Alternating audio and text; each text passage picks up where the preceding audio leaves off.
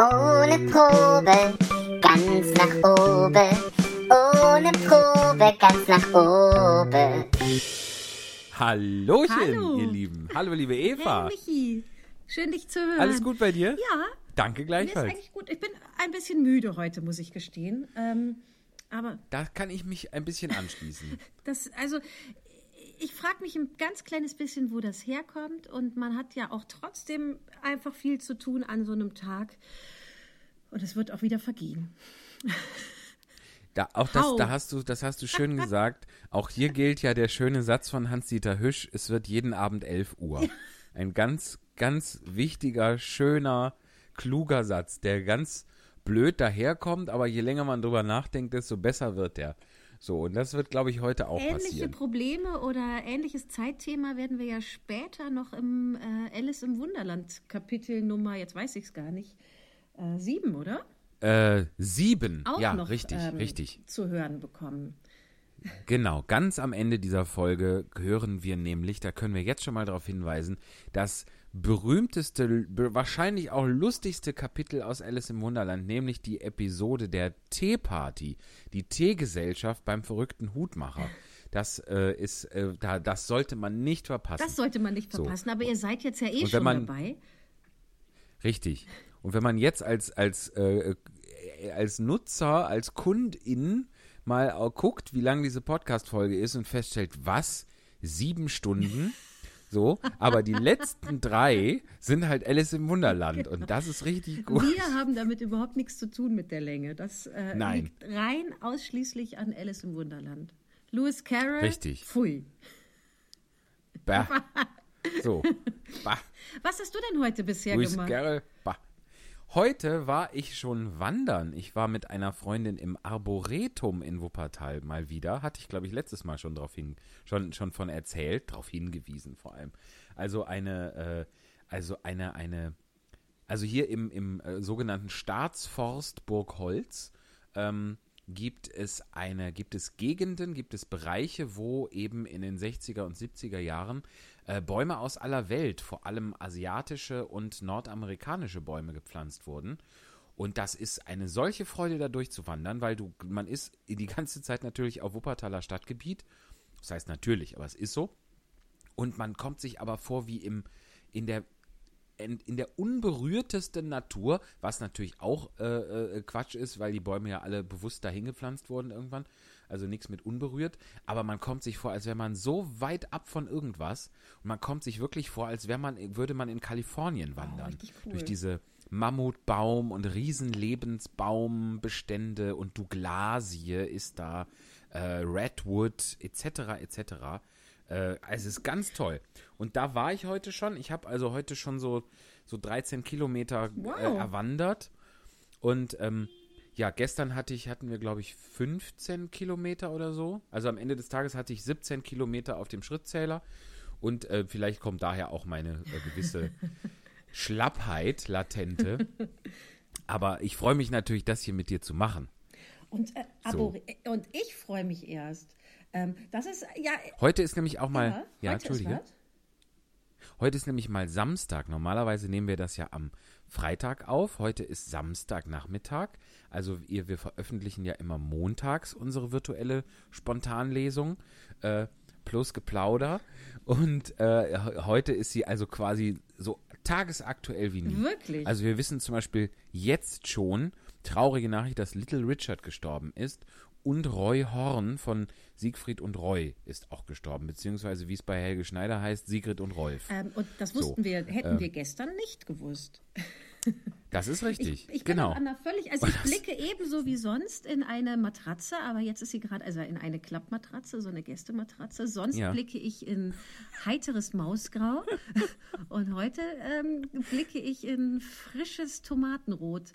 Und über mir ist es gestreift, wo es sonst ähm, wollig blau ist. Es ist also wirklich, es ist wirklich mal ein Tapetenwechsel. Also und dazu muss man sagen, Eva hat nicht nicht irgendwie LSD genommen, sondern Schade eigentlich, ne? Du, ja, du, also ist das so? Ist das schade? Ähm, es ist also zwei Dekaden her, da hätte ich das womöglich sehr schade gefunden. Ja, okay. Was nichts heißen mag, aber jetzt kann ich mit gutem Gewissen beantworten, nee, ist nicht schade. ähm, ja, es, aber es ist ja eben auch nicht so, ob es jetzt schade ist oder nicht, denn Eva, äh, sagen ja immer so schön, Eva tut für, äh, tut für Schallschutz alles. Auch heute hast du dich wieder mit äh, Kissen und Matratzen eingebaut. Ja. Ähm, Richtig, du hast quasi einen, einen flauschigen Panic Room dir gebaut. Wenn jetzt Einbrecher kommen, die dann, finden äh, mich niemals. Die müssen dich erstmal, genau, immer dem Podcast nach. ja, genau. Was? Das? Hey, warte mal, Ede, das klingt doch nach Podcast. Hier ist doch jemand. Vor allen Dingen auch Ede, ne? Ede. Ja, alle, alle Einbrecher heißen Ede. Natürlich, weiß man Wenn ja. der Ede. Sich, ja- kann sich ja seit den Eck 50er kommt. Jahren. Genau. Wenn der Schutz, Nimmt genau. der Schutzmann Wenn der Schutzmann ums Eck wegkommt, kommt, Nimmt der Ede. Reiß aus, weil der Ede den den Schutzmann nicht mag. Toll. Das ist vielleicht auch noch Truckstop-Imitator. Vielleicht da, ist das mein Corona-Job. Ja. Ich mache den ganzen Tag Truckstop. Ich mache. Ich möchte so gern Dave Dudley hören. Hank Snow und Charlie Pride. Ein richtig schön Country-Song. Doch er, Wie, wie hieß denn der Darsteller von Großstadtrevier, der jetzt, ist der denn, ja, der auch so, Niemand hat geklatscht. hell, Entschuldigung, soll ich es noch nach? Niemand Liebes Publikum, jetzt ist der Moment für Niemand. unseren Niemand hat Truckstop-Fahrer mal zu klatschen. Bitte. Ich weiß gar nicht, wie der Sänger Eins, heißt. zwei, Der drei. Sänger von Truckstop. Alle zusammen. Ja, aber einmal reicht. Ein Klatsch Bei mir reicht. war eine kleine Robbe gerade, die hat geklatscht. Das Hast soll nicht so, das soll nicht so anbiedernd ausarten. Was war eine kleine ja, Die Robbe? hat geklatscht. Mach noch mal, zeig noch mal. Hör noch mal. Lieb. Lieb. Lieb, ne? Ja, fein. Ja. Dass du da auch noch eine Robbe. Aber ob das artgerecht ist, die Robbe in deiner Bettenburg da unterzubringen, ich weiß das. ja Kommt halt drauf an, wo ich bin. Vielleicht wird auch ich hier gar nicht so artgerecht gehalten. Oh, das ist wie, kennst du von, von Thomas Mann, der, äh, als er in, in, ins Exil gegangen ist, gesagt hat, wo ich bin, ist Deutschland. so, und wo du bist, ist Artenschutz, ja? Ja, genau. So, super. Finde ich jetzt gut. ja auch die Was wolltest du denn gerade? aufhaben. Wie heißt denn dieser Fedder-Schauspieler? Das wollte ich wissen. Jan Der Fedder? auch verstorben ist. Vielen Dank. Auf die drei Buchstaben hätte ich auch Richtig. noch kommen können. Ja, aber, aber das muss ja nicht. Man muss ja nicht alles alleine Und schaffen. da wurde jetzt gerade, So. der ist ja schon vor einigen Wochen verstorben, ne? Ähm, der ist gestorben am 30. Dezember. Warum weißt Das du weiß das? ich noch so genau, weil ich versucht habe, das noch in die äh, Silvestershow im Cartielli-Theater einzubauen. Ah. Ähm, das blieb aber dann bei einer.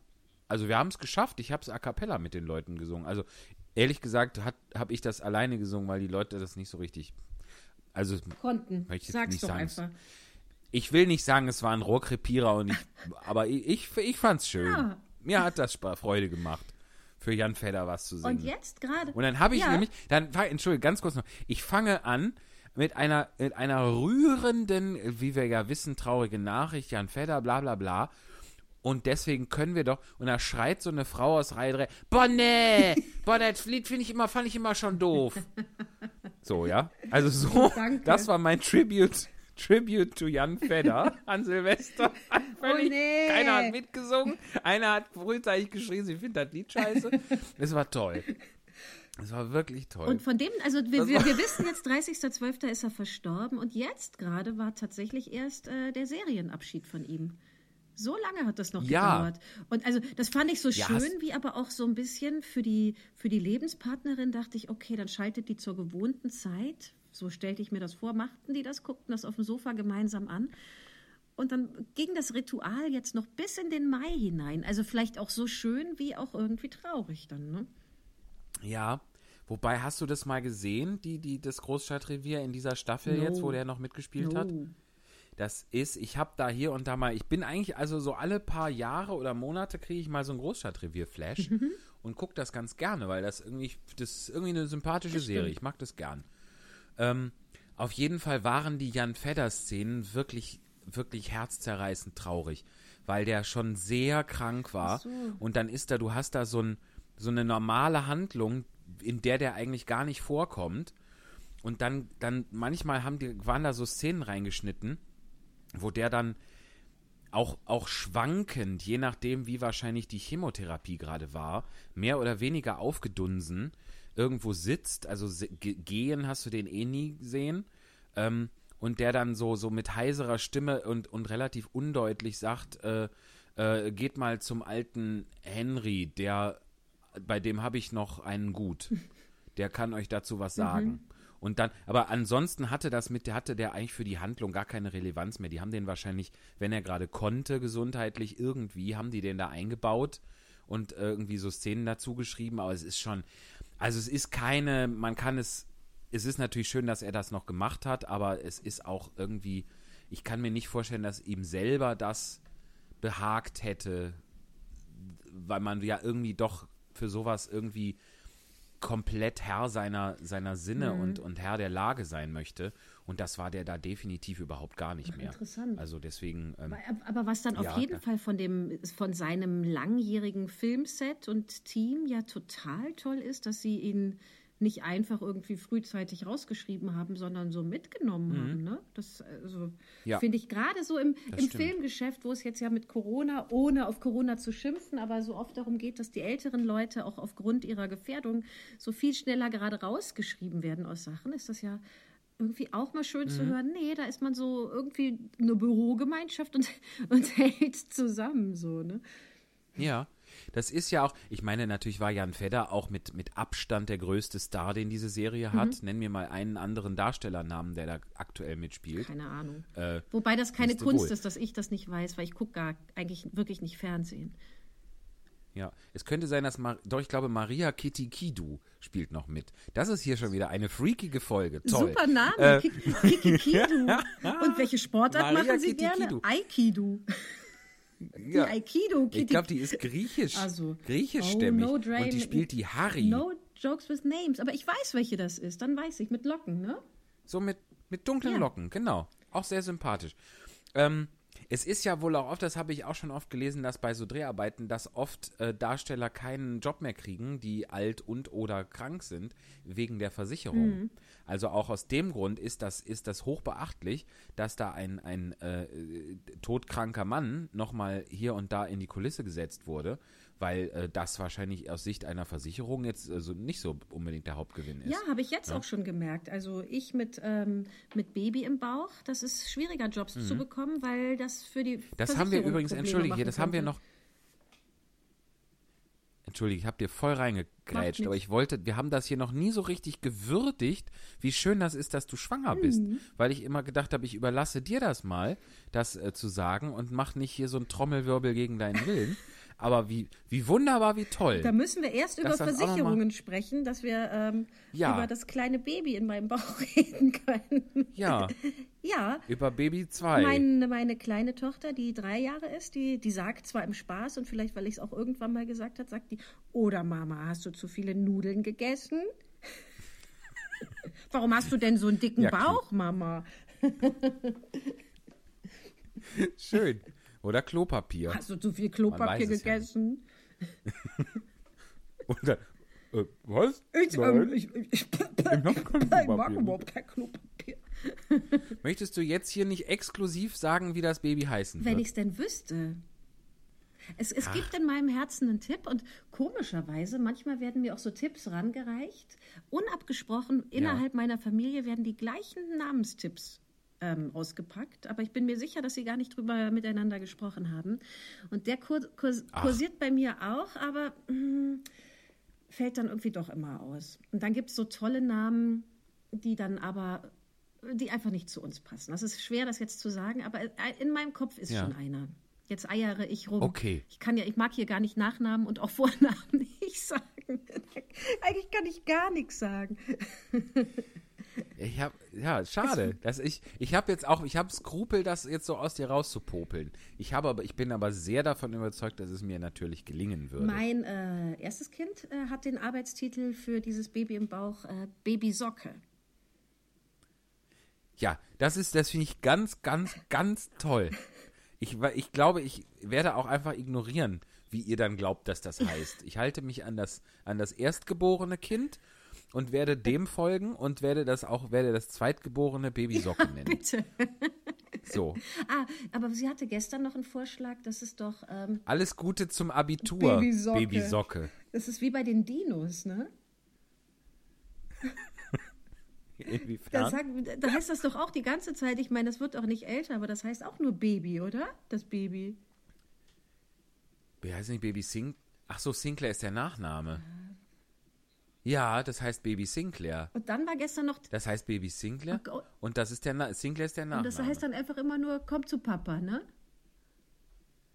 ja, und das was schreit das Baby dann immer? Weiß ich nicht mehr. Der, ein, ein Nein, das schreit immer aus rum. den ne? 90ern. Nicht, nicht. Ende ah, was 80er. rief das? Nicht die Mama! Nicht die Mama! Das habe ich wirklich gerne geguckt. Das war auch toll. Das ist eine, eine, eine, eine Jim Henson Dinosaurier-Sitcom. Wie unwahrscheinlich ist es, dass das überhaupt existiert? Das ist richtig großartig. Also, ich, mit mir kann man sich viel besser über das Fernsehen aus den 80ern und 90, 90ern unterhalten. Da durfte ich auch zu Hause zur Entspannung nach der Schule eine halbe Stunde Fernsehen gucken, aber ähm, das weitete sich oft Ja. dann aus. Und dann habe ich so, wann war denn das so? 97, dann um 2 Uhr oder halb drei liefen die Wiederholungen von Unter uns. Das habe ich sehr gerne geschaut. Oh, stimmt. Boah, ich hatte auch eine Unter uns Phase. Also ich habe Fünf, was, was hast, wann hast du gesagt, lief das? 97 sowas? Vielleicht auch 95. Ja, aber wie viel Uhr? Ach so, ähm, 14, 14.30 Uhr muss das so gewesen sein. Als Wiederholung? Und ich fand jetzt unter Weil uns glaub, nicht die die, beste Serie. um- Die war ja äh, unter uns, also erst kam ja Verbotene Liebe um 5 vor 6 und dann unter uns. Ah nee, unter Ja. uns kam noch vorher, es kam Marienhof nach Verbotene Unter Liebe. uns kam, glaube ich, um fünf, halb Ja, sechs, genau. aber ich weiß nicht, wann die Wiederholung Man lief. konnte einfach anderthalb Stunden am Vorabend hochwertigste Unterhaltung schauen. Und ich habe das auch gerne Absolut. noch nach der Schule als ganz erlaubte ähm, Fernsehentspannung geguckt. Eigentlich Wunderbar. ganz gut, ne? Voll. Hast du denn auch, es kam doch, weißt du noch, erinnerst du dich noch an Love Boat? Das lief mal, da, das, da, da, da muss man so in der, in der dritten, vierten, fünften Klasse gewesen sein ungefähr. Lief das mittags, nachmittags auf Sat 1. Ah, nee, da hatten wir noch Love kein Boat. Privatfernsehen. Das äh, kam später. Ach, guck, siehst du. Wir hatten auch. Und bei Love ja, erzähl Boat- mal, genau. Ja. Ja, kennst du das, Love Boat? Das ist, glaube ich, das Vorbild, also eh direkt oder indirekt vom Traumschiff. Und das war eine, ähm, und das war halt ein, ein, ein Kreuzfahrtschiff, die Pacific Princess. Das war halt auch von so einem, von so einem schmierigen Fernsehproduzenten von Aaron Spelling. Der hat auch hinterher äh, Beverly Ja, Hills genau. produziert. Aber auch ich, da- Dallas oder Denver oder sowas. Ähm, auf jeden Fall eine, eine wirklich relativ. Das Lustige ist im Englischen, wenn man das auf Englisch guckt, weil ich habe mir vor einer Weile in einem Anfall von zu viel Geld, es muss vor Corona gewesen sein. Hier ist es doch. Ich greife ins Regal. Hörst du? Ja, ganz. Das ist die erste Staffel Love Boat. Da, also im englischen Original hörst du so Sitcom-Gelächter. Das wurde auf Deutsch weggelassen. Das ist, das, das ist ganz lustig. Nur pass auf, ich lese mal hier vor. Das Kreuzfahrtschiff Love Boat, also Pacific Princess eigentlich, bereist die Meere und exotische Kulissen. An Bord immer mit dabei ist die Besatzung mit Herz um Kapitän Stubing, die sich voller Einsatz und mit viel Gefühl um die Probleme der Gäste kümmert. Einsteigen und einfach mitträumen. Was bedeutet denn Toll, mit oder? viel Gefühl um die Gäste kümmert auf dem Love Boat? Ja, es ist, also es ist natürlich, es gibt immer so Liebesverwicklungen und es gibt immer so eine rührende Geschichte und es gibt immer so eine, so eine Verwechslungskomödiengeschichte auch. Es gibt immer, ich glaube, die sind auch immer von mehreren Autoren. Das steht immer im Vorspann. Das ist ganz interessant. Die treffen sich auch nicht wirklich. ähm, und unfassbar viele Gaststars, von denen man aber heute kaum noch welche kennt, weil es alles so, so 70er, 80er amerikanische Fernsehfressen sind. Es ist wirklich ganz lustig. Und die fahren dann immer in, in Orte, äh, die, die ich eigentlich, zum Beispiel, hast du schon mal von Puerto Vallarta gehört? Natürlich nicht. Ja, aber, aber hättest du deine halbe Kindheit damit verbracht, nachmittags auf Sat 1 Loveboat zu gucken, dann wüsstest du, Puerto Vallarta ist da, dann wäre dir aber das dermaßen ein Begriff. Puerto Vallarta, da fuhren die, fuhren nämlich entweder nach, nach Acapulco, Puerto Vallarta, äh, oder Acapulco, auch mal nach Puerto Vallarta. Es gab auch Staffeln, da waren die dann in Europa unterwegs, da hatten die dann ein anderes Schiff, das sah, sollte dann aber das gleiche Schiff sein. Es war also es ein, ein, ein ganz großer Mumpitz, die ganze Veranstaltung, aber ganz toll, wirklich. Also es ist auch für euch da draußen, es hören ja immer noch Leute zu, jetzt vielleicht schon längst nicht mehr, aber Love Boat ist wirklich toll. Ich kannte dagegen So. eher, ähm, also ich habe wirklich gerne die äh, Verbotene Liebe geschaut und da gab es doch auch so ein Schloss von den Anstettens. Wie hieß denn das? Schloss von Ah, Anstetten, nee, das hieß.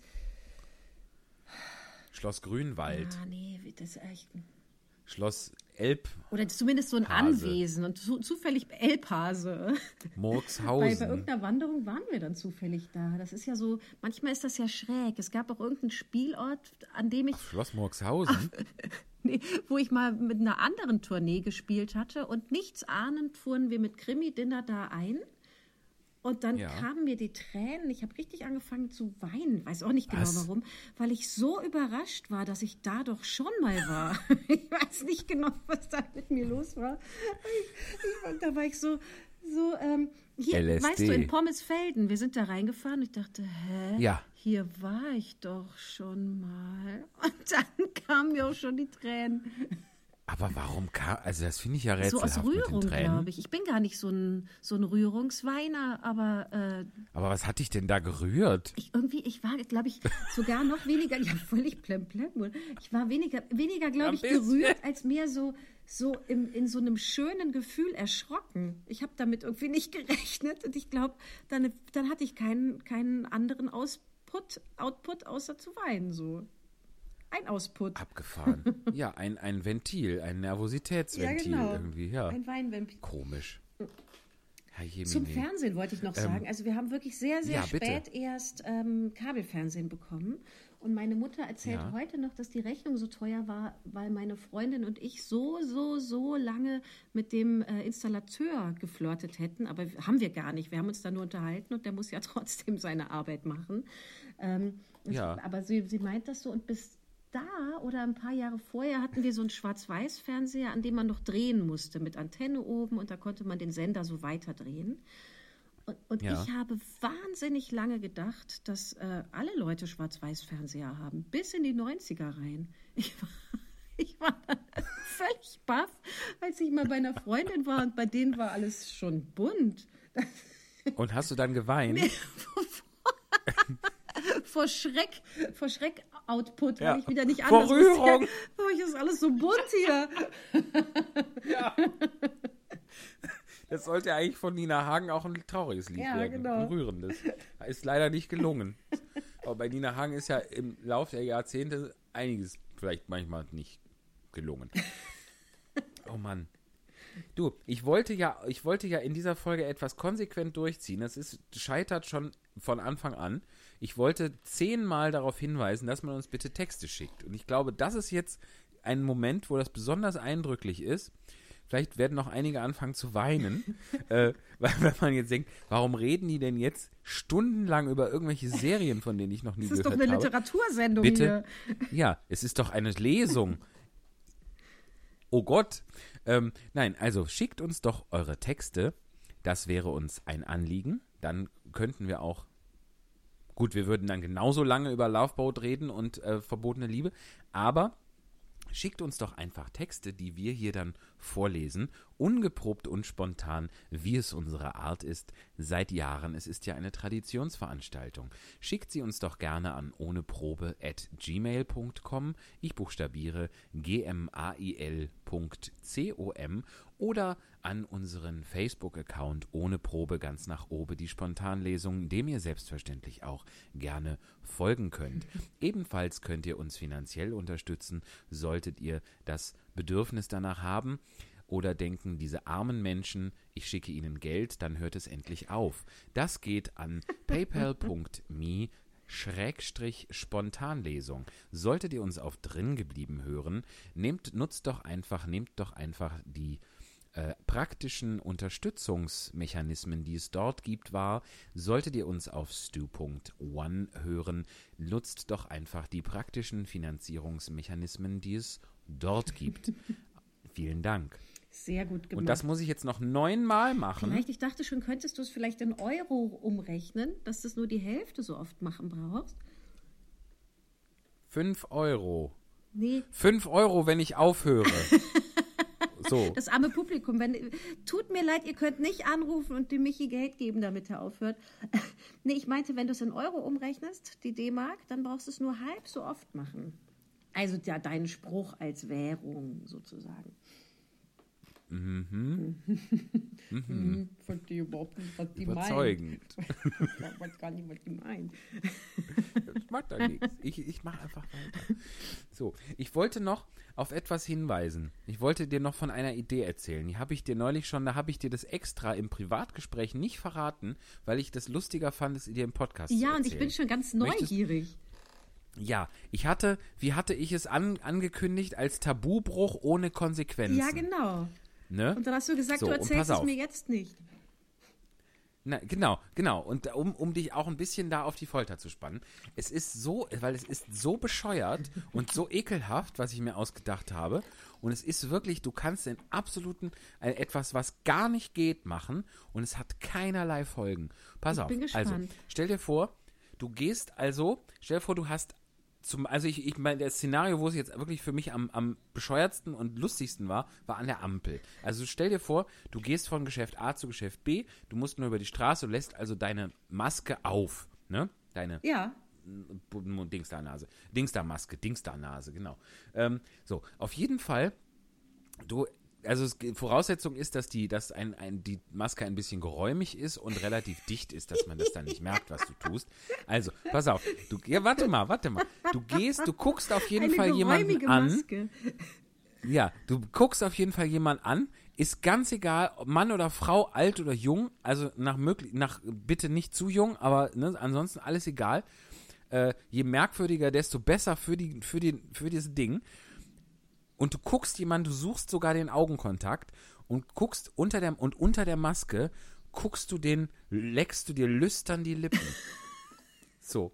Und das ist so bescheuert. Das, Alter, das das ist geht wirklich ja nicht. so bescheuert. Das, das kann man ja nicht machen. Aber mit der Maske kann man es Mit machen. der geräumigen so, Maske, und, wo man es dann nicht so sieht. ja, ne? und es hat keine, es hat keine, man kriegt keine gescheuert, es ruft keiner die Polizei, es regt sich keiner auf, es, weil es gar keiner weiß. Und dadurch ist so die, die Grenze zwischen, zwischen, zwischen Fantasie, also zwischen Tagtraum und Realität verwischt, weil du etwas machst, was du dir beim, im Best, beim besten Willen nur als abwegige, was dir nur als abwegige Idee durch den Kopf zuckt, aber du machst es tatsächlich, es hat aber die gleiche Konsequenz, wie wenn du es dir nur vorstellst, aber du hast es in der Realität gemacht. das ist so ist das nicht toll? Und sag mal, hast du, hast du Ja, jetzt nicht schon ganz. ist ekelhaft und musst du widerlich. nicht die ganze Zeit die Lippen jetzt nachfetten, weil die schon so trocken geleckt sind? Ja, man muss aufpassen wegen Leckekzemen, ne? Also man darf es nicht machen wie so ein Hund, sonst muss man auch so eine Art Plastiktrichter äh, Trichter tragen. So. Und man muss natürlich, ich habe auch auf die Eventualität, ich habe dann auch gedacht, das sieht man mir doch an den Augen ja, an, was ich das da hätte mache. ich jetzt gefragt als nächstes. Ja, siehste, habe ich, habe ich natürlich längst getestet. Es sieht leider, es hat, in diesem Fall ist es ein Vorteil, in so ziemlich jeder anderen Situation ist es ein gewaltiger Nachteil. Wenn ich lüstern gucke, dann sieht das, finde ich, nur an den, auf die Augen gerechnet, sieht es einfach nur aus, als wäre ich sehr, sehr müde. Ah, du meinst, wenn jetzt So. jemand an der Ampel stünde mit Maske und der sieht sehr, sehr müde aus, dann weiß ich, der flirtet eigentlich mit mir ziemlich. Der Leck, der ist schon übers Flirten eigentlich raus. der ist schon ja. sieben ist Schritte schon auf weiter. dem, es ist schon so auf so einem, auf so einem Oh, Exhibitionistenlevel. ey, Herr Baute, du hast Ampelverbot. Wieso das denn? Weil ich nicht über die Arme. Ja, gut, es ist halt, ja, ja. Ja, versehe, ja, schon. Aber ich, dann, ich mache das auch neben der Ampel. Dann muss ich neben der Ampel hergehen. Weißt du was? Dann gucke ich, stehe ich neben der Ampel, guck müde. Was ja tragisch ist, dass eigentlich wäre das ja vielleicht schön, also wenn wir jetzt keine Masken tragen müssten, würde man das ja nicht machen. Ja. Aber vielleicht ist das, was der nötige Schritt, der fehlt, so um zueinander zu kommen. Vielleicht solltest du es einfach auch mal ohne Maske ausprobieren. Vielleicht, also man sieht das ja gar nicht. Stell mal aber vor, jemand ja anderes nicht. macht das auch die ganze Zeit und man denkt nur, mein Gott, sieht der müde aus. ja, aber ohne Ma also das geht, nee, das kann ich nicht. Das traue ich mich dann nicht. Nee, das Komm, lass uns schnell was lesen. Ja. Das ist mir, das jetzt, jetzt werde ich schüchtern. Das möchte ich nicht. Dann sage ich gleich gar nichts mehr. Das wäre schade, Apropos weil das ist lesen. ja eine Literatur. Wir lesen ja noch was. Liebes Publikum, Richtig. wir lesen Und in der Spontanlesung all das vor, was wir noch nicht kennen, was ihr und sie uns zuschickt. Und da kann der Michi noch Genau. genauer zu was sagen. Richtig, denn schickt uns doch einfach die Texte. Die einzige Einschränkung ist, dass sie nicht länger als 10 Minuten sein sollen, damit wir länger über ZDF und Sat1 Serien sprechen können. Und auch sollte der Autor länger als 70 Jahre tot sein, damit wir nicht mit dem Urheberrecht in Konflikt geraten. Vielen Dank. Der Michi war, War kurz gut? weg, der hat ja so eine, einen automatischen Ansager hingebaut. Ich weiß nicht, Ja. ob ihr das wahrgenommen habt, aber so war es. Es ist der Autopodcaster, man hört keinen Unterschied. Der Autopodcaster kostet nur ein kleines Taschengeld. Bitte überweisen Sie auf PayPal. PayPal paypal.me schrägstrich oder auch slash Spontanlesung. Was eine freundliche Stimme dieser Automat hat. Und mit dem werde ich jetzt das Jingle. Michael Baute ist auf der Toilette. Er ist gleich wieder Er da. guckt seine müden Augen Vielen im Dank. Spiegel an. Wir Richtig. werden jetzt mit dem Automaten unser tolles Literaturjingle anhören. Hört mal rein. Richtig. Du, guck mal, ich bin wieder da. Habe ich was verpasst? Nee, gar nichts. Das Jingle. Also, falls du mal kommt krank jetzt sein solltest, ich habe hier gerade jemand ganz, ganz sympathischen kennengelernt. Ja, ja, ja, jetzt kommt Ach. das Jingle. Toll. Und das hat uns Florian Albers von Klangpoesie geschickt. Ihr könnt nach wie vor immer noch, ihr könnt auch, ihr müsst nicht immer dann online sein, wenn die gerade live sind. Ihr könnt auch die vergangenen Konzerte nochmal anhören. www.twitch.tv Schrägstrich Klangpoesie. Und da könnt ihr auch mich sehen und hören. Genau, und das ist wirklich lohnenswert, weil der Michi hat da. Das ist wirklich Wie schön. viele ähm, Moderationen hast du gemacht? Acht? Ist das richtig? Neun. Neun. Aber gut gechattet, gut Und die machen, die, die machen Spaß. Also ähm, zum einen sieht man sehr viele unterschiedliche Orte von Wuppertal und Wuppertal macht ja sowieso immer Spaß. Und ich finde, du machst es einfach auch super. Und man Ja, sieht auch, welche Sachen dir besonders gut stehen. Ähm, zum Beispiel dieses, das fand ich immer schon, äh, hier im, im äh, dunklen Anzug mit, mit Hut, wie ähm, zu Casablanca, das steht dir einfach ausgezeichnet. Ja, Licht ist nicht so mein Freund. Das ist wie bei Homer Simpson. No, no, das habe ich nicht gesagt. Der Anzug steht dir gut. Ja, aber was, was natürlich das, das Herzstück und der Kern des, des Ganzen da bei Klangpoesie ist, sind die wunder, wirklich, wirklich, wirklich wunderbaren Interpretationen. Wie oft habe ich, ich gucke das wirklich sehr regelmäßig, verpasse das nur im äußersten Notfall. Gestern habe ich es zum Beispiel leider verpasst. Ähm, kann man aber auch nochmal online nochmal gucken. Also, ne, wir haben da so ein Archiv. Äh, sind die wirklich, also ich habe da schon oft Lieder gehört, wo ich gedacht habe, oh nee, nicht das Lied, das habe ich doch schon tausendmal gehört. Aber eben nicht von denen und nicht so. Und es ist wirklich, wirklich toll gesungen, toll gespielt am Klavier. Es ist wirklich sehr stilvoll, Ja. muss man echt sagen. Und sehr viel in, in Technik äh, in, und, und äh, also in, in Geräte und die, die Einricht, technische Einrichtung investiert. Und das sieht und hört man alles, das lohnt sich total. Also es hat überhaupt nichts damit zu tun mit dem, äh, was es am Anfang von Corona oft gab mit äh, Handy aufstellen und los geht's, was natürlich super ist und legitim und auch total gut.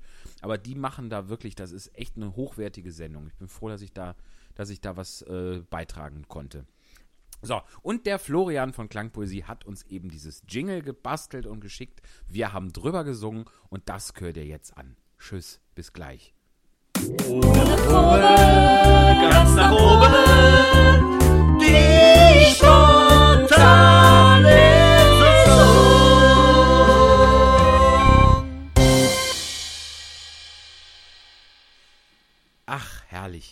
Allem, wie Vielen Dank nochmal für dieses Jingle, echt. Schön. Ja, aber auch, ich finde auch schön, also natürlich ist das eine, eine wunderbare, ein wunderbarer Klangteppich, aber was wir daraus nochmal machen, Auch gerade die hohen Stellen, die sind einfach besonders absolut. schön. Richtig. Und ich bin nach wie vor froh mit der Entscheidung, dass ich mich da, mich selber da sehr in den Hintergrund gemischt habe hier in der, äh, Ja. in der Endmischung. Vielleicht äh, arbeite ich, da schraube ich da auch noch mal dran. Ja, probier's doch mal. So. Wir haben einen sehr schönen Text zugeschickt bekommen. Äh, Ja. Einen Ausschnitt aus dem äh, Glöckner von Notre Dame von äh, Victor Hugo. Mhm. Und äh, ich, also ich freue mich darüber wirklich sehr, weil ich äh, habe das, also als Film kenne ich das, Stammel, als von Walt Disney, aber ich habe das noch nicht selber gelesen. Und das genieße ich jetzt eh in der virtuellen Variante der Spontanlesung, dass uns ja viel mehr ältere Texte zugeschickt werden müssen. Äh, und das Genau. nehme ich nochmal ganz anders als Empfehlung wahr, wo ich jetzt zum Beispiel auch den Thomas Manns Untertan, den hätte ich nie aus meinem Regal gezogen. Das fand ich wirklich einen tollen Text. Und jetzt hier bei dem Glöckner wurde auch nochmal besonders darauf Wert. Ach, Heinrich, Entschuldigung. Äh, Und hier bei dem Ich Glöckner. war nur gerade, ob ich jetzt, ob ich jetzt zulasse, dass uns Menschen extra Nee. schreiben oder ob ich, Nein. ob ich dir noch, ob ich es dir noch live unter die Nase reibe. Ich Man habe mich dann ja behaupten. für die ja, Reibe bitte, entschieden. Weil die, äh, die sind ja auch nicht das Gleiche. Sind sie einfach nicht. Nee, Aber was ich ja, sagen wollte, äh, bei, bei, diesem, bei diesem Text des Glöckners ähm, wurde besonders darauf Wert gelegt, was das für eine Übersetzung ist. Ähm, und, und das finde ich auch nochmal so einen total schönen Hin Hinweis oder Impuls, dass unterschiedliche Übersetzungen unterschiedliche Farben reinbringen oder auch geglückt sind oder nicht geglückt sind. Und ähm, so mussten wir auf diesen Text ein bisschen warten, bis wir eben diese Übersetzung haben, ähm, die unser äh, Leser oder unser Hörer so toll fand. Absolut. Das ist ja sowieso der, der äh, tolle Literaturkritiker Dennis Scheck, der fordert ja äh, immer mal wieder, dass die Übersetzer aufs Cover kommen, weil man eben äh, deren Interpretation liest. Ne? Also äh, kann ich gar nicht ob der, der Haftbarkeit äh, wegen, sondern um die eben, um die Bedeutung hervorzuheben und um, um klarzumachen, dass man eben, wie wichtig die dafür sind, äh, für Literatur, weil man ja eben ganz klar äh, also jetzt hier nicht Victor Hugo liest, sondern dessen deutsche Stimme sozusagen hört. Ja, Ne? Ganz, ganz interessant. Und ähm, dann hören auch, wir doch mal rein, oder? ja, ich finde es auch, weil ich habe auch, das geht mir ja ganz genauso wie dir, ich habe das auch nie gelesen.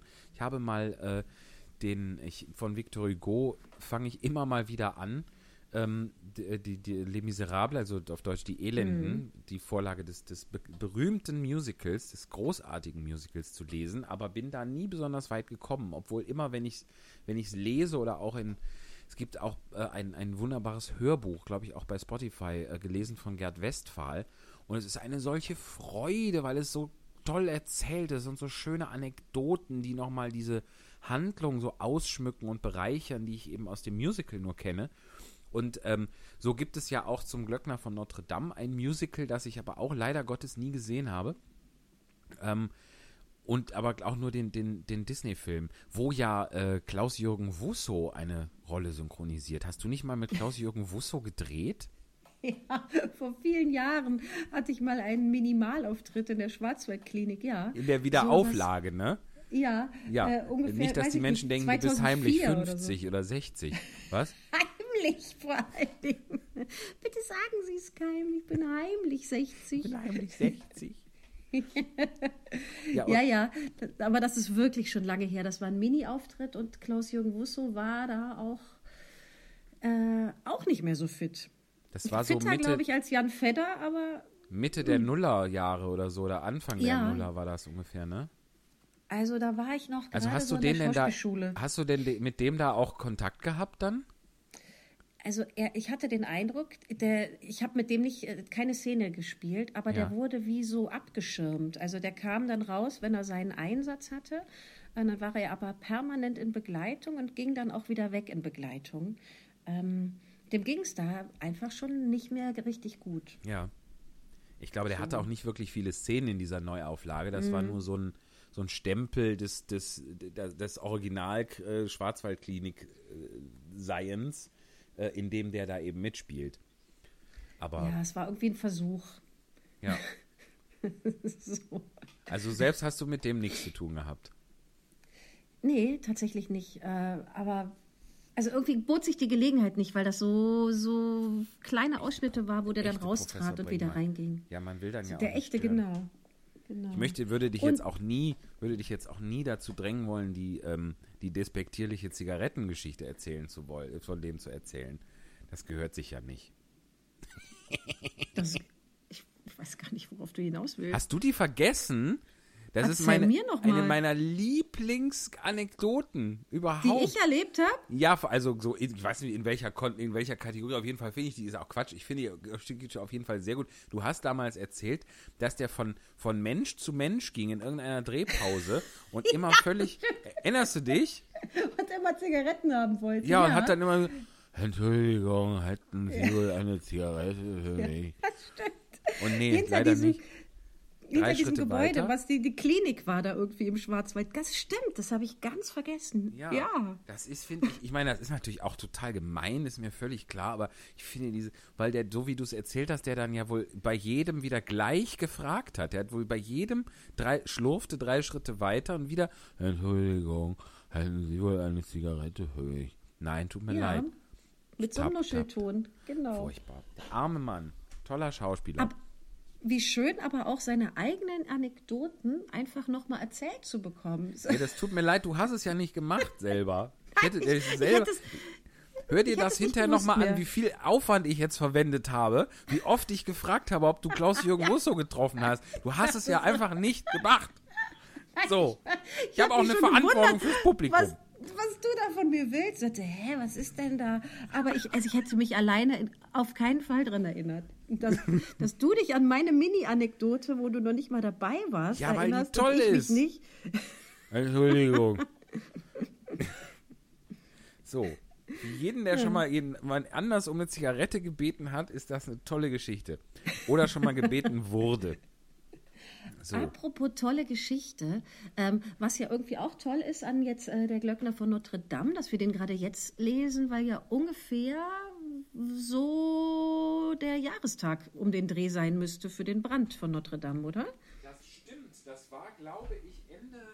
Ich war hier mal gerade, ich musste die, es haben die Katzen an der Tür gescharrt. Ähm, Das Es schreibe ist- ich mal auf. ungefähr, äh, ungefähr, ich glaube, es war Ende April letzten Jahres, als äh, Notre Dame de Paris gebrannt hat. Und ähm, ja, und es jährt sich, es jährt sich. Und es ist ja tatsächlich auch, natürlich ist das auch durch Corona zum Halten gekommen oder ein bisschen, geht, ist ein bisschen beschwerlicher, dieser, dieser Wiederaufbau. Aber ich habe zumindest, wenn ich mich nicht irre, ist zumindest das nicht mehr, definitiv nicht mehr einsturzgefährdet, was es ja lange Zeit äh, als lange Zeit galt und, und noch ähm, fraglich war, ob man das wirklich retten kann, aber das scheint jetzt irgendwie so gesichert zu sein. Das ist ja einfach ein ganz äh, tolles europäisches Symbol, finde ich schon. Und, Und mit ganz viel Geschichte. Bitte? Wirklich. Und wo es jetzt so gesichert ist, dass es nicht mehr einsturzgefährdet ist, können wir eintreten, würde ich sagen, oder? Eva, diese Überleitung, die wird mir noch lange wohlig sowohl vorne als auch hinten den Körper entlang. Ich habe Und sogar Lust, mir die. Lippen zu lecken. Ja. So. Ich ahnte es schon. Wo fangen wir denn bitte an bei diesem äh, Text? Ich habe die Seite jetzt vor mir, die du mir geschickt hast. Ähm, was habe- er aber. Ich, ich fange an und dann. Ja, mach doch mal. Genau. Ja? So machen wir es. Hin und her. Schön. Was er aber an diesem Gebäude, das ihm die Mutter bedeutete, besonders liebte, was seine Seele wachrief und sie ihre kümmerlichen Flügel ausbreiten ließ, die sie in seiner Höhle so erbärmlich zusammengefaltet hielt, ja, was ihn manchmal glücklich machte, das waren die Glocken. Sie liebte er, sie streichelte er, mit ihnen plauderte er, sie verstand er. Vom Glockenspiel unter dem Kreuz bis zur großen Glocke an der Vorderseite hatte er sie alle zärtlich ins Herz geschlossen. Der Glockenstuhl in der Mitte und die beiden Türme waren für ihn wie drei riesige Käfige, deren durch ihn erzogene Vögel nur für ihn sangen. Dennoch waren gerade sie diejenigen, die ihn taub gemacht hatten. Aber Mütter lieben ja oft das Kind am innigsten, das sie am meisten hat leiden lassen. Ihre Stimmen waren tatsächlich die einzigen, die er noch zu vernehmen mochte, und unter ihnen war die große Glocke sein Liebling. Sie zog er unter den gellenden Töchtern in dieser Familie vor, wenn sie an Feiertagen um ihn herum erdröhnte. Sie hieß Marie und hing mit ihrer schlankeren Schwester Jacqueline, die in einem etwas weniger geräumigen Käfig ihr zur Seite untergebracht war, allein im südlichen Turm.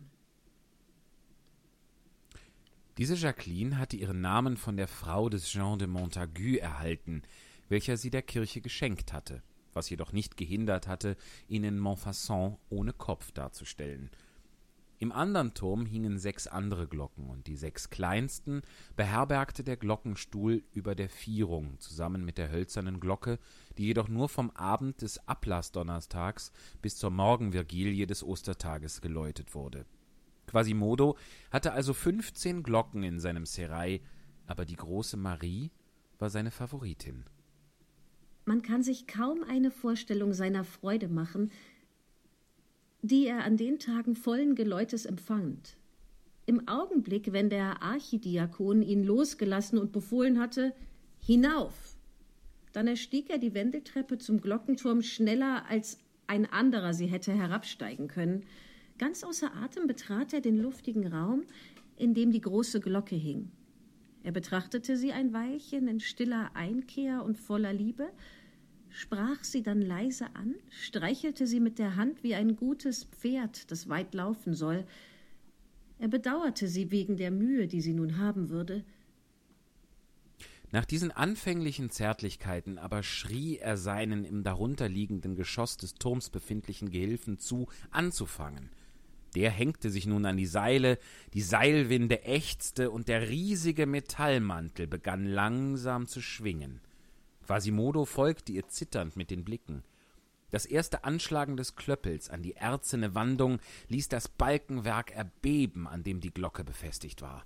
Quasimodo vibrierte mit der Glocke. Uahaha! schrie er mit einem irren Gelächter.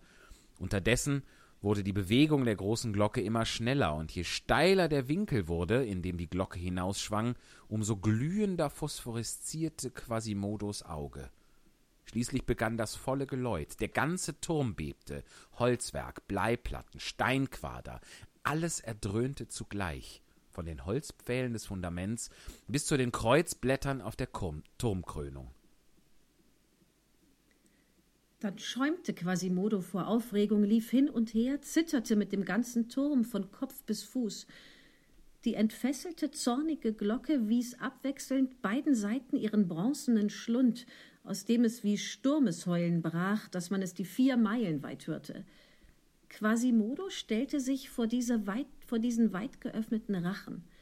Er hockte sich nieder, stand wieder auf, je nachdem, wie die Glocke kam und ging, atmete den Zugwind ein und blickte immer wieder auf den Platz tief unten herab, wo es zweihundert Fuß unter ihm herumwimmelte, und wieder auf die riesenhafte kupferne Zunge, die ihm Sekunde auf Sekunde ins Ohr dröhnte.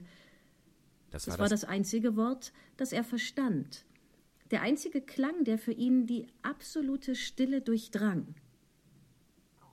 Er weidete sich daran wie der Vogel an der Sonne. Plötzlich überwältigte ihn das Tosen der Glocke. Sein Blick wurde sonderbar. Er lauerte auf das Nahen der auf ihn zuschwingenden Glocke wie eine Spinne auf eine Fliege und stürzte sich plötzlich mit hängendem Leib auf sie.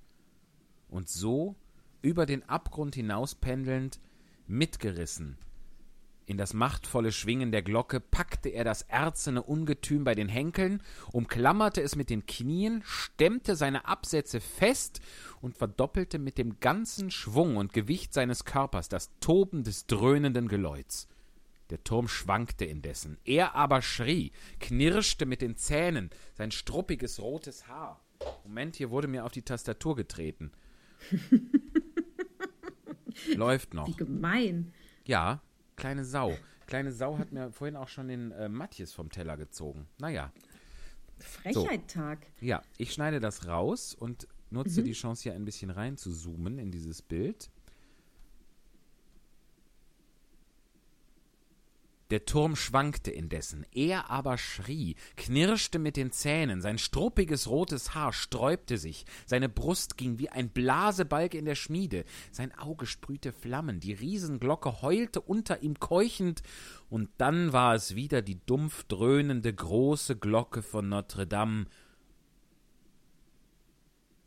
und dann war es weder die dumpf dröhnende große Glocke von Notre Dame, noch war es Quasimodo, es war ein Traum, ein Wirbel, ein Sturmwind. Es war der auf dem Donnern reitende Taumel, ein an einen fliegenden Sattel sich klammernder Geist, ein seltsamer Zentaur, halb Mensch, halb Glocke, eine Art schreckerregender, auf einem zauberischen Musenross aus lebendiger Bronze reitender Astolf. Eva, was ist ein Astolf? Wer auch immer dieser Astolf ist. Ähm, Er soll uns bitte schreiben gestellt, an oder? ohne Dieser Probe Astolf. at gmail.com. Ich Boah, guck mal gerade. ekstatischer Text, oder? Wahnsinn, finde ich wirklich. Also es ist, es ist ja auch, man kennt ja diese Situation aus dem, aus dem Disney-Film, also der Quasimodo, der auf der Glocke reitet, ist ja relativ, relativ bekannt als Bild, also nicht nur von Disney auch, aber das so sinnlich und so ekstatisch, wie du schon sagst, beschrieben zu sehen, zu hören, zu lesen, ist wirklich nochmal was ganz anderes. Also Und Wahnsinn. so körperlich irgendwie, ne? Ja. Also so, so kraftvoll, dass ich, ähm, ich, es ist sehr lange her, dass ich den Film, also in der Disney-Version gesehen habe, aber da stinkt zumindest dieser Ausschnitt wirklich gegen die Literatur an, finde ich, weil das ist so stark. So stark habe ich das zumindest nicht in Erinnerung. ja, finde ich auch. Mit unserem Quasimodo und dem bronzenen Astolf. Es ist mir nicht möglich, Astolf zu googeln. Es gibt verschiedene Seiten, da ist das einfach ein Name von jemandem. Warte mal, hier, wo bin ich denn hier? Zeitung für die Ich hab- elegante Welt. Astolf, oh Gott, Sütterlin. Äh, Also ich habe hier was gefunden von Victor Hugo, Notre Dame in Paris, erster Band. Und dann steht hier, also bei den ähm, Google-Sucheinträgen, eine Art furchtbarer Astolf auf einem seltsamen, lebenden Hypogryphen. Das ist bestimmt eine andere Übersetzung hier des äh, Glöckners. Aber wenn ich draufklicke, dann kommt man nur zu sehr, sehr viel Text. Da finde ich nicht mehr. Aber vielleicht kann uns das ja wirklich jemand beantworten. ja, der, der, der Hippogryph oder Hippogreif, das, da hilft ja der Harry Potter äh, Ja, äh, sehr. lesen. Das ist ja, das ist dann wahrscheinlich einer der, der, der Wasserspeier auch da, ne? Da wird es ja so geflügelte äh, Mischwesen geben auf, ähm, auf Notre Dame. Naja, wenn ihr wisst, weil wer, äh, wie- ich will jetzt halt nicht euch zuhören lassen, wie wir stundenlang, äh, finde ich jetzt nicht so, äh, Astolf googeln. Wenn jemand wir stundenlang auch nicht weiter wissen. Eben. Wenn ihr uns einen Text wie diesen schicken möchtet, man kann auch, man muss gar nicht ein Buch abfotografieren, man kann zum Beispiel auf www.projekt-gutenberg.org gucken, da unter H wie Hugo, äh, gucken, ob da das Buch vor vorhanden ist und dann uns einfach den Link schicken. Natürlich sehr gerne eine Seite aussuchen. Wir sind etwas überfordert, äh, wenn wir auch gerade nicht viel Besseres zu tun haben, etwas damit überfordert, uns dann aus so einem schätzungsweise 1000 Seiten Werk äh, drei Seiten rauszusuchen. Aber es ist doch relativ einfach, einen Beitrag zu dieser Sendung zu leisten und dann hört ihr eure persönliche Textauswahl hier im Podcast. Und wenn ihr dann auch noch wisst, wer, wer Astolf ist oder was, wer oder was ein Astolf ist, dann könnt ihr uns das auch schicken, entweder bei Facebook oder bei ohneprobe at gmail.com. Und das muss ich jetzt noch siebenmal in dieser Sendung machen. Toll. Und das Tolle ist, immer mal wieder gucken wir natürlich auch in unsere, in uns, das Postfach unserer Spontanlesung rein. Ähm, und als wir mit unserer Aufnahme für die Folge 7 jetzt hier starteten, waren wir ganz überrascht. Da war richtig viel drin. Unter anderem auch äh, Texte von Günther Detro.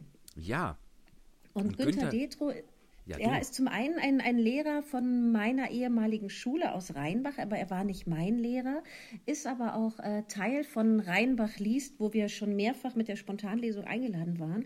Wir beide auch schon mit einzelnen Lesungen und du speziell Genau. mit Lesungen zu Günther Detros Texten, stimmt? Richtig, weil Günther Detro wirklich richtig viel schon veröffentlicht hat und das sind ganz tolle Sachen und ich durfte schon zwei Veröffentlichungs, also zwei äh, Vorstellungen von neuen Büchern begleiten und da jeweils etwas äh, lesen und beisteuern und das hat großen Spaß gemacht, weil das wirklich richtig gut geschrieben ist. Man merkt dem Günther Detro echt se- seine, seine Liebe zur Sprache, seinen, seinen Witz, seine, seine Lust mit Sprache zu spielen und zu hantieren an äh, und das ist wirklich eine Freude. Und der höchst selbst hat uns drei Texte per Mail geschickt und da kümmern wir uns, widmen wir uns jetzt mal äh, passend zu meinem Corona-Hobby Tiere häkeln.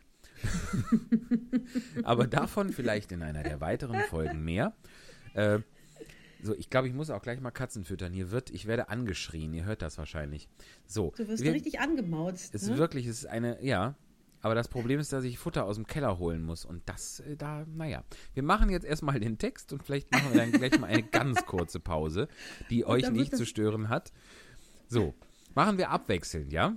Ja, sehr gerne. Alles klar. Möchtest du anfangen? Günther Detro, Paul das Kamel. Ein Stofftier namens Paule Plüsch stand wartend auf dem Küchentisch. Und fragte grübelnd nach dem Grund, weshalb es auf dem Tische stund. Daneben lag noch in der Quere ein Messer und eine Küchenschere. Die Schneidwerkzeuge sind an sich nichts Schlimmes auf dem Küchentisch. Doch Messer, Gabel, Schere, Licht sind für kleine Kinder nicht. Und sein Frauchen, diese Hilde, führt fast ständig was im Schilde. Hat neulich, als das Haus verwaist, den Goldfisch aus dem Teich verspeist. nachdem sie auf der Haustürmatte den armen Fisch entgrätet hatte. Kurz darauf war er verendet. Das Hilfswerkzeug, das sie verwendet, Um das Fischlein zu entgräten, entsprach genauso den Geräten, die hier nun auf dem Tische lagen, sehr zu Paules Unbehagen. Zwar hatte Paule keine Gräten, die es zum Entgräten täten, Doch was im Innern er wohl hatte, war eine Menge Tüll und Watte. beeinflusst Hoffnung unser Denken, will Hoffnung es zum Guten lenken. Das gilt beim Mensch wie beim Tier, sogar beim Stofftier Paule hier.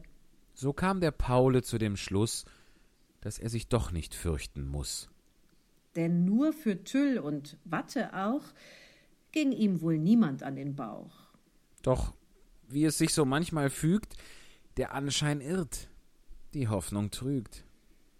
Die Hilde hatte kein Erbarmen, verschont auch nicht den Paul, den Armen.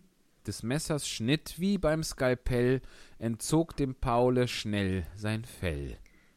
Der Paule, einst ein Dromedar, ist nun ein Cape aus Kamelhaar. Und die Moral, vielleicht entbehrlich, Modetrends sind oft gefährlich. Ist Günther das nicht Detro. großartig hier? Äh, Toll. Was, was ist dieses? Zwar hatte Paule keine Gräten, die ist zum Entgräten täten. Entgräten täten. Ja, das hätte Doch man. wunderbar, oder? Ist wunderbar. Die ist zum Entgräten täten. Entgräten täten. Schön. Ja, das ist die, dieser, dieser Sprachwitz, ja, dass der wahrscheinlich hat er da schon gesehen, wie wenn das jemand vorliest, er oder wir zum Beispiel auch, äh, wie man dann so, ne, ne, ja, das ist ja, erf- erfordert ja ein bestimmtes mit dem, mit dem Kieferklappern. Entgräten täten. Sehr Toll, schön. ne? Vielen, vielen Und Dank, auch lieber überhaupt Günther.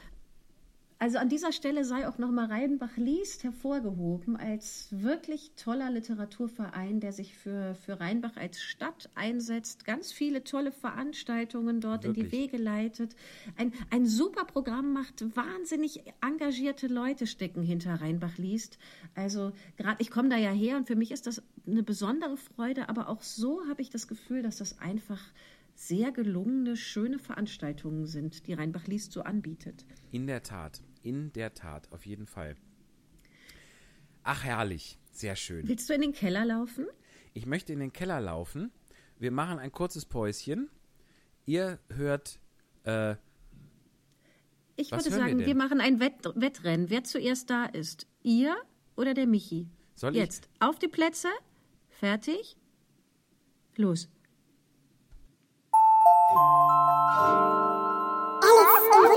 Alice im Wunderland. Alice im Wunderland.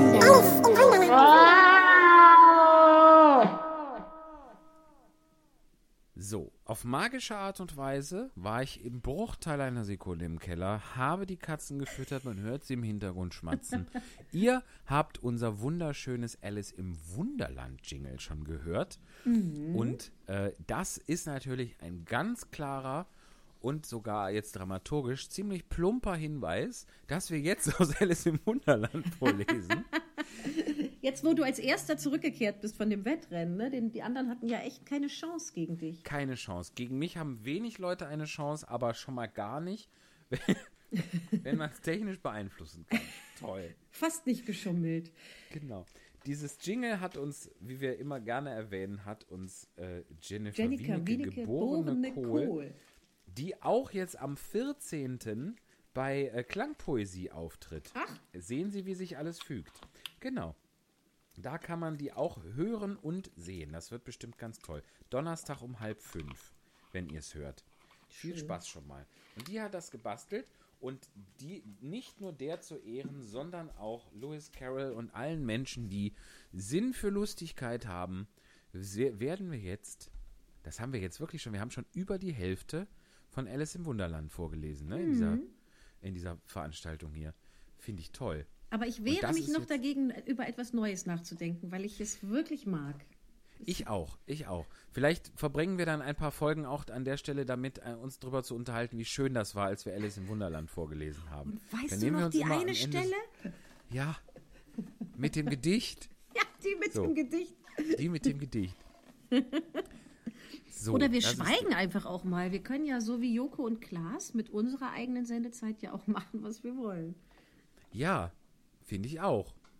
Nur da, sich da dann wieder jemand findet, der das auch, naja, wir gucken mal. Wir Und werden jetzt? ist in, noch sind wir, wir müssen uns ja noch gar nicht vermissen.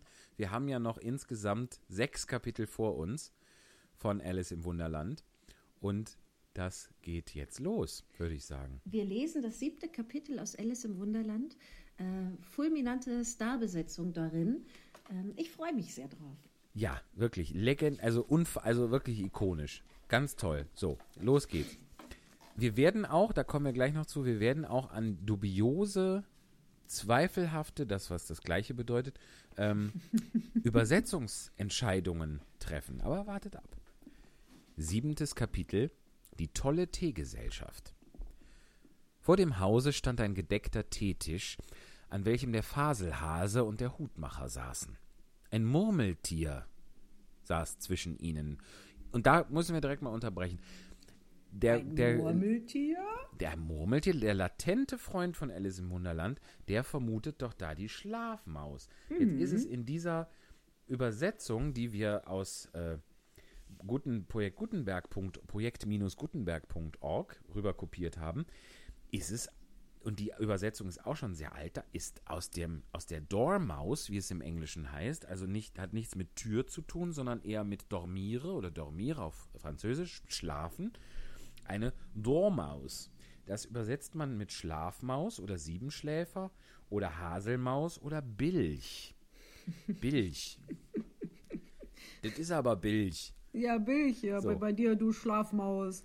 Ja, also ganz komisch, warum da ein Murmeltier draus geworden ist. Es funktioniert aber auch so, glaube ich. Ähm, was wollte ich denn gerade noch sagen? Hier, dann ist doch auch dieses, wart mal, ich muss mich mal kämmen von, von, äh, äh, von Janosch, ist doch Ja. dann auch ein, ein, ein, ein Dormaus, oder? Ja, der ist aber, heißt- also der ja, ähm, Janusz zeichnet ja auch selber, das ist, glaube ich, ein Siebenschläfer tatsächlich. Da gibt es doch auch die Traumstunde und das ist doch auch immer mit einem Siebenschläfer, oder? Genau, ja, das ist ja auch, in, kommt ja auch inhaltlich äh, raus, dass das so ist. Aber äh, ja, Vielleicht gibt es da den rückwärtigen Übersetzungsfehler oder die Übersetzungsveränderung, dass es dann eben kein Siebenschläfer mehr ist, sondern ein Bilch oder eine Schlafmaus. Es gibt, fällt mir gerade wieder ein, apropos auch, wo wir immer noch so ein bisschen das Thema Klopapier haben. Ist, ja- ich habe das mal Das ein von Max Gold. Lebensthema. gel- Ein Lebensthema. Von Max Gold gelesen vor Jahren, dass er, dass er eigentlich nicht gerne, wenn er einkaufen geht, mit so einem, mit so einem Riesenpaket Klopapier äh, nach Hause geht oder nach Hause fährt im Bus, weil er dann denkt, Achtung, super Formulierung, weil er dann denkt, die Leute würden von ihm annehmen, er sei ein rückwärtiger Nimmersatt. Der Max Gold, ne? Das ist der Beste. Wirklich auch ein Formulierungskönig. Das ist so gut. Muss, toll, ja. Und seitdem habe ich da auch Skrupel. Naja, so, wir lesen weiter. Wir lesen nochmal von vorne. Wir fangen nochmal an. Siebentes Kapitel, die tolle Teegesellschaft. Vor dem Hause stand ein gedeckter Teetisch, an welchem der Faselhase, eigentlich auch Märzhase in manchen, egal, und der Hutmacher saßen. Ein Murmeltier saß zwischen ihnen fest eingeschlafen und die beiden anderen benutzten es als Kissen, um ihre Ellbogen darauf zu stützen, und redeten über seinem Kopfe miteinander. Sehr unbequem für das Murmeltier. dachte Alice. Nun, da es schläft, wird es sich wohl nichts draus machen. Der Tisch war groß, aber die drei saßen dicht zusammengedrängt an einer Ecke. Kein Platz, kein Platz, riefen sie aus, sobald sie Alice kommen sahen, Über und über genug Platz. sagte Alice unwillig und setzte sich in einen großen Armstuhl am Ende des Tisches. Ist dir etwas Wein gefällig? nötigte sie der Faselhase. Alice sah sich auf dem ganzen Tische um, aber es war nichts als Tee darauf. Ich sehe keinen Wein. bemerkte sie. Es ist keiner hier, sagte der Faselhase, Dann war es gar nicht höflich von dir, mir welchen anzubieten. sagte Alice ärgerlich. Es war gar nicht höflich von dir, dich ungebeten herzusetzen, sagte der Faselhase. Ich wusste nicht, dass es dein Tisch ist. Er ist für viel mehr als drei gedeckt. Dein Haar muss verschnitten werden, sagte der Hutmacher. Er hatte Alice eine Zeit lang mit großer Neugierde angesehen, und dies waren seine ersten Worte.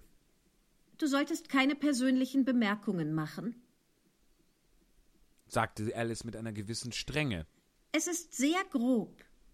Der Hutmacher riss die Augen weit auf, als er dies hörte, aber er sagte weiter nichts als Warum ist ein Rabe wie ein Reitersmann? Ei, jetzt wird es Spaß geben. dachte Alice. Ich bin so froh, dass Sie anfangen, Rätsel aufzugeben. Ich glaube, das kann ich raten.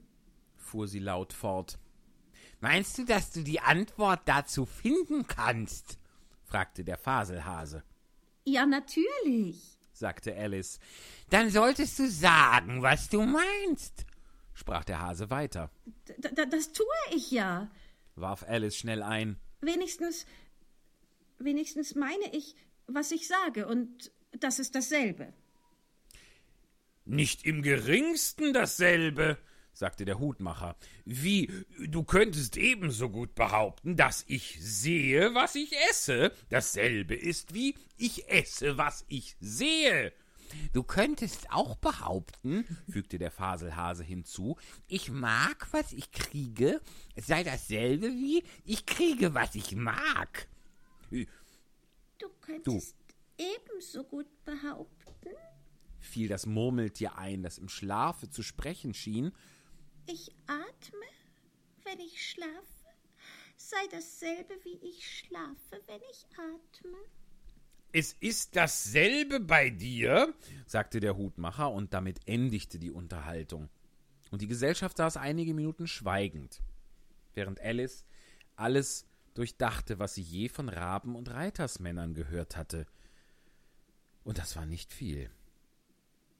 Der Hutmacher brach das Schweigen zuerst. Den wievielsten haben wir heute? sagte er, sich an Alice wendend. Er hatte seine Uhr aus der Tasche genommen, sah sie unruhig an, schüttelte sie hin und her und hielt sie ans Ohr. Alice besah sich ein, besann sich ein wenig und sagte Den vierten. Zwei Tage falsch, seufzte der Hutmacher. Ich sagte dir ja, dass Butter das Werk verderben würde, setzte er hinzu, indem er den Hasen ärgerlich ansah. Es war die beste Butter, sagte der Faselhase demütig. Ja, aber es muss etwas Krume mit hineingeraten sein, brummte der Hutmacher. Du hättest sie nicht mit dem Brotmesser hineintun sollen. Der Faselhase nahm die Uhr und betrachtete sie trübselig. Dann tunkte er sie in seine Tasse Tee und betrachtete sie wieder, aber es fiel ihm nichts Besseres ein als seine erste Bemerkung. Es war wirklich die beste Butter. Alice hatte ihm neugierig über die Schulter gesehen, Was für eine komische Uhr. sagte sie. Sie zeigt das Datum und nicht, wie viel Uhr es ist. Warum sollte sie? brummte der Hase. Zeigt deine Uhr, welches Jahr es ist? Natürlich nicht, antwortete Alice schnell. weil es so lange hintereinander dasselbe Jahr bleibt. Und so ist es gerade mit meiner, sagte der Hutmacher. Alice war ganz verwirrt. Die Erklärung des Hutmachers schien ihr gar keinen Sinn zu haben. Und doch waren es deutlich gesprochene Worte, Ich verstehe dich nicht ganz. sagte sie, so höflich sie konnte. Das Murmeltier schläft schon wieder, sagte der Hutmacher und goss ihm etwas heißen Tee auf die Nase. Das Murmeltier schüttelte ungeduldig den Kopf und sagte, ohne die Augen aufzutun, Freilich, freilich, das wollte ich eben auch bemerken. Hast du das Rätsel schon geraten? Wanderte, wandte sich der Hutmacher an Alice, Nein, ich gebe auf. antwortete Alice. Was ist die Antwort?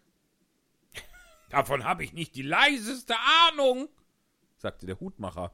Ich auch nicht, sagte der Faselhase. Alice seufzte verstimmt, Ich dachte, ihr könntet die Zeit besser anwenden, sagte sie. als mit Rätseln, die keine Auflösung haben. Wenn du die Zeit so gut kenntest wie ich, sagte der Hutmacher, würdest du nicht davon reden, wie wir sie anwenden, sondern wie sie uns anwendet, Ich weiß nicht, was du meinst. sagte Alice.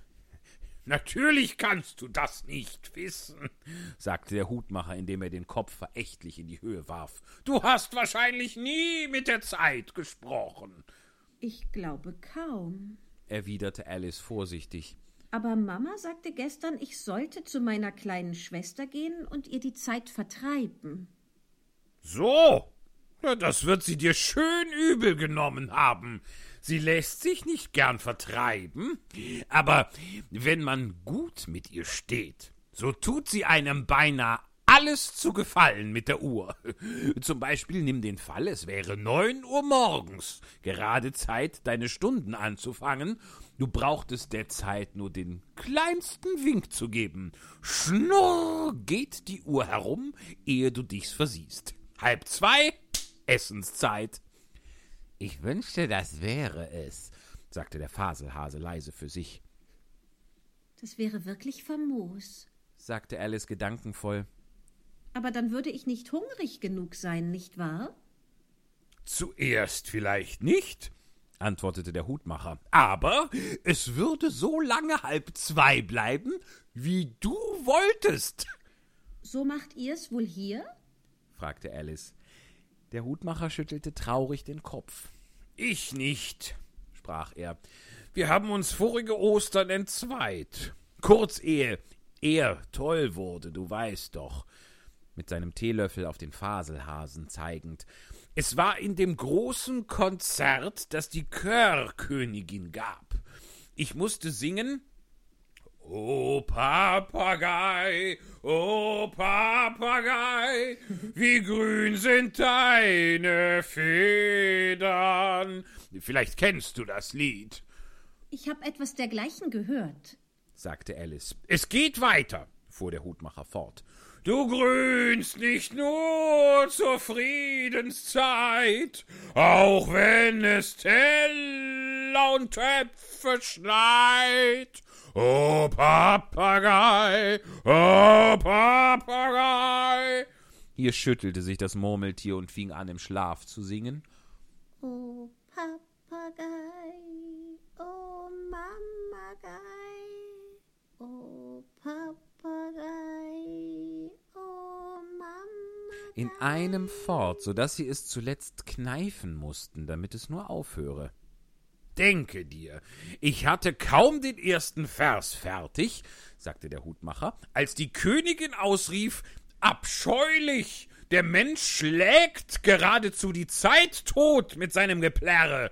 Aufgehängt soll er werden, Wie furchtbar grausam. rief Alice.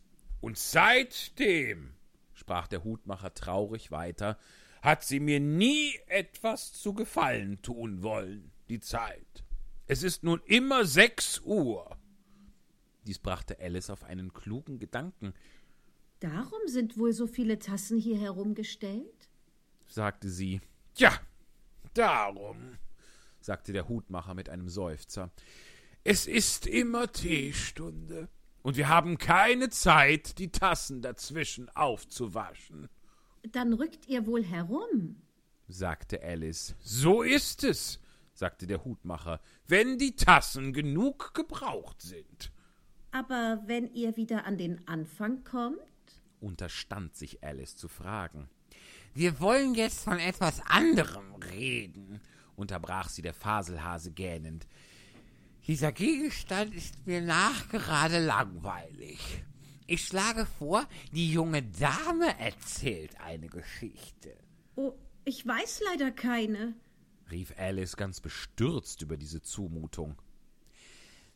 Dann soll das Murmeltier erzählen, riefen beide. Wach auf, Murmeltier! Dabei kniffen sie es von beiden Seiten zugleich. Das Murmeltier machte langsam die Augen auf, Ich habe nicht geschlafen. sagte es mit heiserer, schwacher Stimme. Ich habe jedes Wort gehört, das ihr Jungen gesagt habt. Erzähle uns eine Geschichte, sagte der Faselhase, Ach ja, sei so gut. bat Alice. Und mach schnell, fügte der Hutmacher hinzu, sonst schläfst du ein, ehe sie zu Ende ist. Es waren einmal drei kleine Schwestern. Fing das Murmeltier eilig an.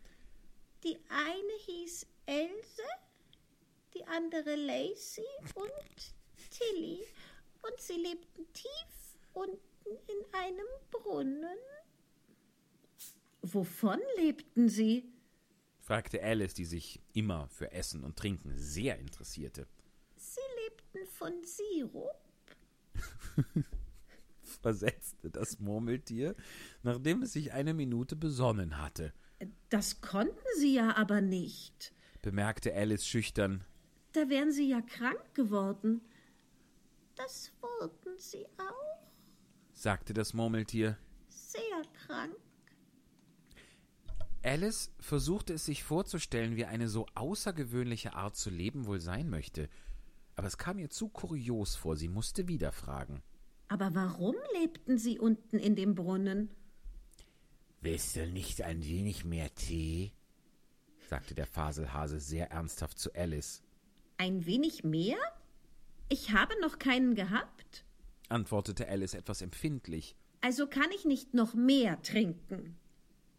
Du meinst, du kannst nicht weniger trinken, sagte der Hutmacher. Es ist sehr leicht, mehr als keinen zu trinken, Niemand hat dich um deine Meinung gefragt. sagte Alice. Wer macht denn nun persönliche Bemerkungen? rief der Hutmacher triumphierend. Alice wusste nicht recht, was sie darauf antworten sollte. Sie nahm sich daher etwas Tee und Butterbrot, und dann wandte sie sich an das Murmeltier und wiederholte ihre Frage. Warum lebten sie in einem Brunnen? Das Murmeltier besann sich einen Augenblick und sagte dann Es war ein Sirupbrunnen. Den gibt es nicht. fing Alice sehr ärgerlich an.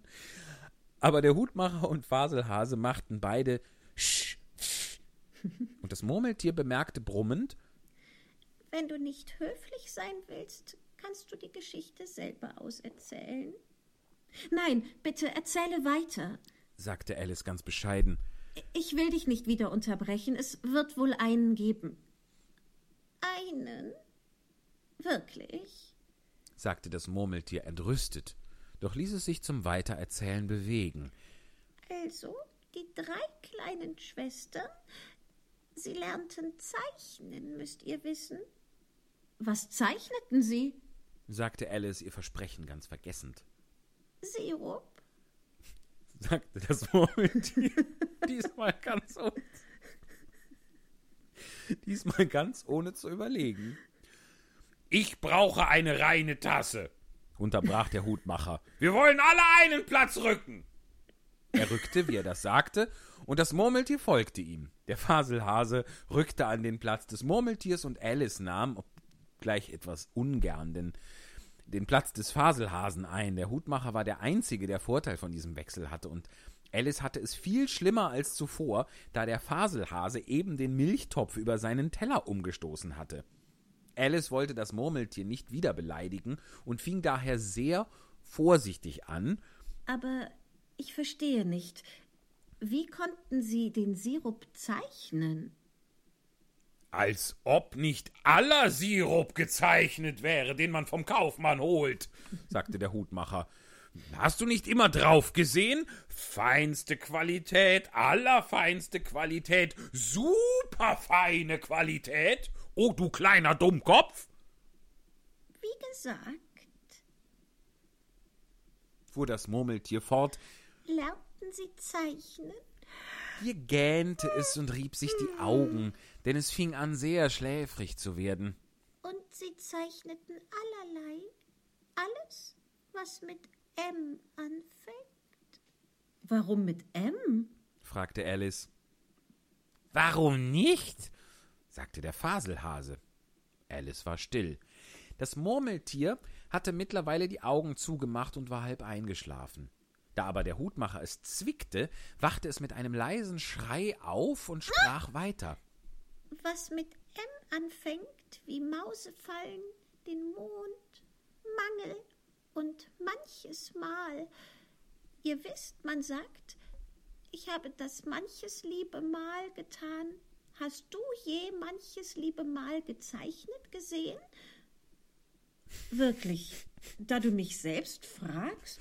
sagte Alice ganz verwirrt. Ich denke kaum. Dann solltest du auch nicht reden, sagte der Hutmacher. Dies war nachgerade zu grob für Alice.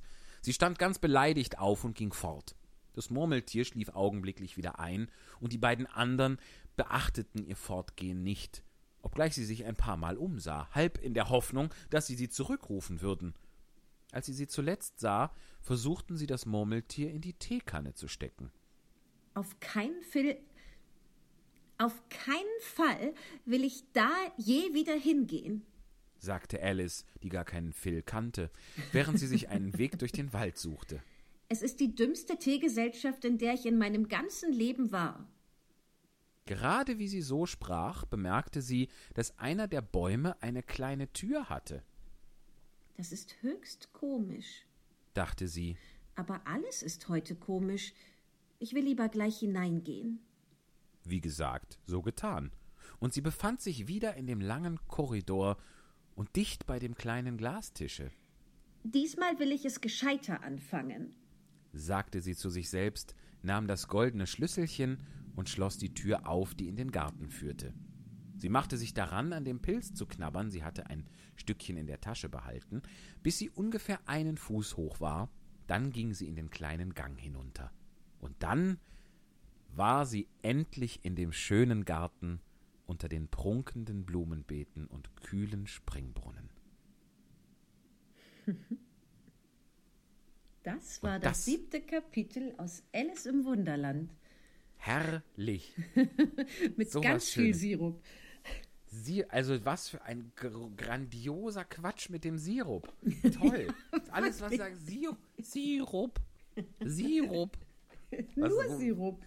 Wovon nennen Sie Sirup? Schön. Wunder, Wir sind wunderbar. am Ende der siebten Folge Spontanlesung virtuell. Ja, wenn ihr möchtet, schaltet wieder ein und wenn ihr jetzt Lust habt, dann hört dem Michi doch noch dabei zu, wie er noch, wie oft musst du denn noch, Michi? Siebenmal äh, noch, ja. Also Programmhinweise her noch einmal und ich weise auch darauf hin, dass wir nächste Woche kommen wir auch zu einem berühmten, einer berühmten Begebenheit aus Alice im Wunderland. Im achten Kapitel geht es nämlich um das Crockett-Feld der Königin. Auch da hat man ja sofort Bilder vor Augen. Auch das kennt man irgendwie, ob jetzt sehr präsent oder länger nicht mehr von gehört. Das wird bestimmt auch ganz toll. Und wenn ihr uns Texte schicken möchtet, ich sage es noch einmal und ich sage es voller Freude noch einmal, dann schickt sie doch gerne an ohneprobe at gmail.com oder an unsere Facebook-Seite ohne Probe ganz nach oben die Spontanlesung.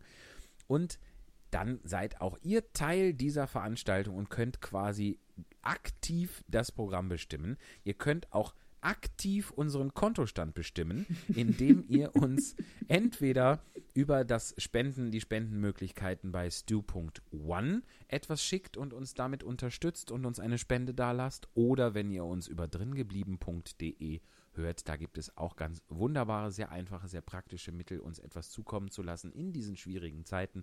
Oder ihr nutzt unseren eigenen Link paypal.me-spontanlesung. Es ist, auch wenn wir es gerade in unserem Wohnzimmer nur ausüben können, es ist unser Beruf und es ist gerade nicht mehr möglich, als es im Wohnzimmer zu tun. Lockerung hin oder her. Äh, deswegen freuen wir uns da sehr. Und mit diesem eindringlichen Appell endet Folge 7 der virtuellen Spontanlesung. Wie viele Michi. Folgen haben wir jetzt eigentlich im Goldmund schon nicht gemacht? Die im März und die im April, nicht wahr? Äh, ja, und der Mai, also wir hätten ja eigentlich am 18. gelesen, ne? Genau. Das sehe ich jetzt noch nicht so. Da muss ja ein Hy- Hygienekonzept her und äh, anderthalb Meter Abstand. Dann können da vielleicht ähm, fünf zuschauen. Richtig. Und Hygienekonzept, das bräuchte ich auch erstmal. Ich habe mich ja seit dem 12. März nicht mehr gewaschen. So, insofern, Gleiche bei mir. siehste. Und deshalb sehen wir uns nicht. Deshalb schicken wir uns das nur hier und telefonieren nur. Die Wunderbar. nächste Folge, die wird eine olfaktorische Folge werden. Da wird man uns nicht Ja. hören können, aber wir werden alles vorriechen. Genau. Kennst du die Maßeinheit, in der man Geruch misst? Nein, Scoville ist Schärfe. Wie ist die für, für Geruch? Olf. Wirklich. Ernsthaft. Das heißt Da Olf. misst man aber nur ganz schlechte Gerüche mit dem Olf, oder? Ja, da kommt der Olf. Da kommt, hier kommt, kommt der, der Olf. Olf. So, hier kommt nicht nur der Olf, hier geht der Olf auch schon wieder, denn die Folge ist zu Ende. Tschüss. Tschüss, bis, Bis bald. nächste Macht's Woche. gut. Danke euch. Danke, Danke sehr. dir, Eva. Oh, ich habe zu danken. Bis dann. Aber ich Tschö. auch. Tschüss. Ohne Probe, ganz nach oben. Ohne Probe, ganz nach oben. Mutti, sind die Toaste knusprig?